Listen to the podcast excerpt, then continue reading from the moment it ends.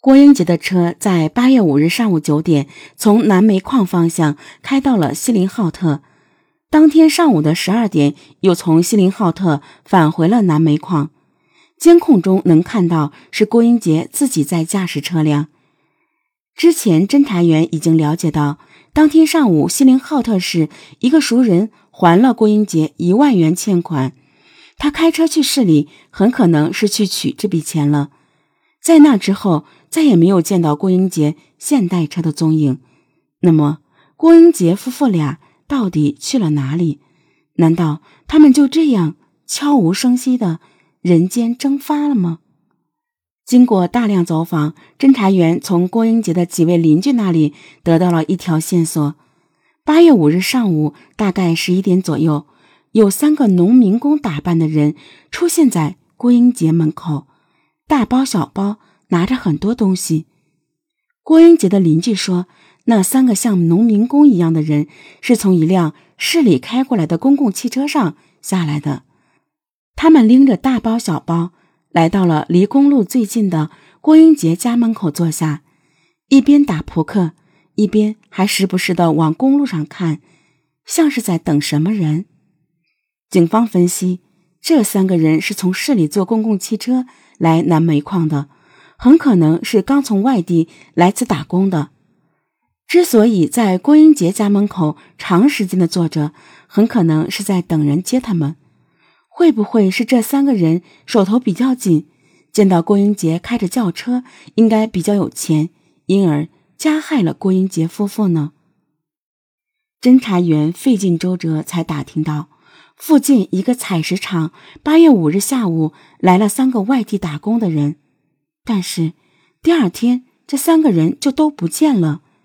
据采石场负责人说，当时他到宿舍看的时候，这三个人东西都已经收拾走了，床铺已经空了，人也不见了。因为还没来得及登记这三个工人的电话，一头雾水的负责人只好给介绍人谭英打了电话。谭英也不知道什么情况，他也是通过别人认识的。谭英在电话里说：“他临时有事去了外地，至于那几个农民工离开的事，他毫不知情。他只知道那三个人是四川来的，长途跋涉来打工，好不容易找到了工作，居然一天都没干就走了。这个反常的情况引起了侦查员的重视。通过调查，侦查员了解到，四十来岁的谭英是锡林浩特人。”开一家电脑耗材店，没有前科劣迹，但是平时的脾气比较大。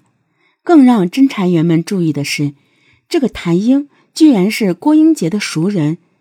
出事那天上午还郭英杰一万块钱欠款的，就是他。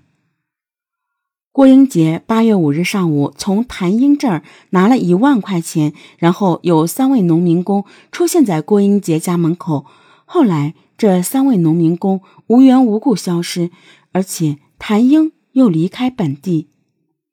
据郭英杰的亲属反映，这笔钱谭英已经借走好几年了，郭英杰也催了好多次，谭英才答应先还六千块钱。郭英杰只好说自己急着用钱，硬是让他找别人借了四千块。得知这一情况，侦查员觉得谭英更加可疑了。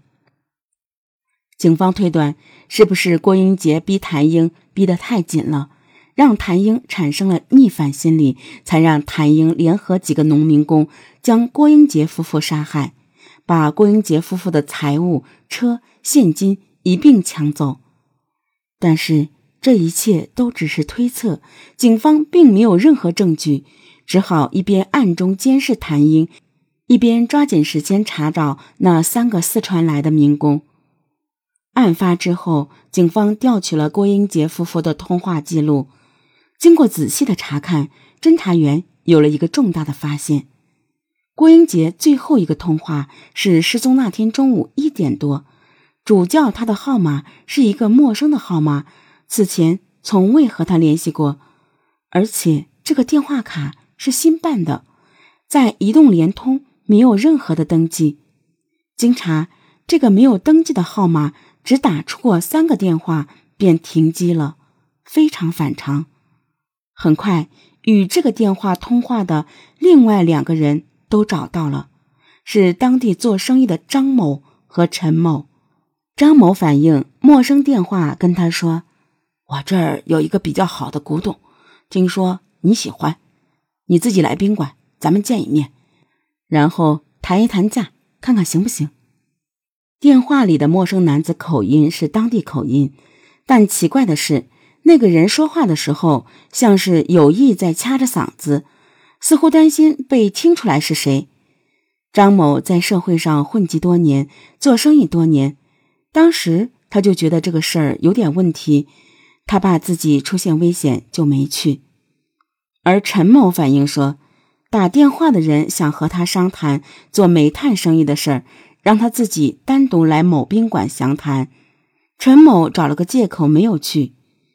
侦查员分析，陈某一直在南煤矿做煤炭生意，而且生意做得比较大。张某也在南煤矿做生意，郭英杰。也属于南煤矿比较有钱的人，所以通过这一点分析，这张电话卡的主人应该对于南煤矿的情况非常了解。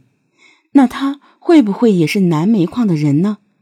警方对于南煤矿所有有劣迹前科的人全部排查了一遍，却没有发现任何线索，案件的侦破到这里似乎陷入了僵局。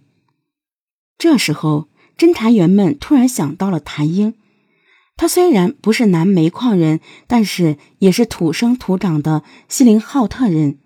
南煤矿距离市区又不远，既然他存在着抢劫郭英杰夫妇的嫌疑，那么给另外两个生意人打电话的会不会也是他呢？但是警方调查后发现，谭英身边的人反映，谭英认识陈某和张某的可能性不大。而陈某和张某也说自己不认识谭英。郭英杰夫妇失联之前，除了谭英归还的一万元欠款，他还收到了一笔四点六万元的卖砖款。知道这笔钱的只有两个人：付款人王天一，介绍人林强。这两个人都是三四十岁，锡林浩特人，都没有什么正式的工作。王天一主要靠向锡林浩特各个工地转卖建筑原材料挣一些差价。林强其实就是王天一的一个小跟班，平时他俩经济上非常窘迫，具有作案的动机。经过走访，郭英杰的同事证实，二零一三年八月五日，也就是案发的当天中午，王天一和林强来砖厂买砖，支付给郭英杰四点六万元钱。不过，这两人之后的活动情况就无人能证明了。通过查看三零三国道上的监控，警方发现王天一的车当天傍晚时分才回到市区，车上坐着王天一和林强两个人。而经过调查，王天一、林强和之前接到陌生电话的张某、陈某都认识，王天一和林强的作案嫌疑进一步上升。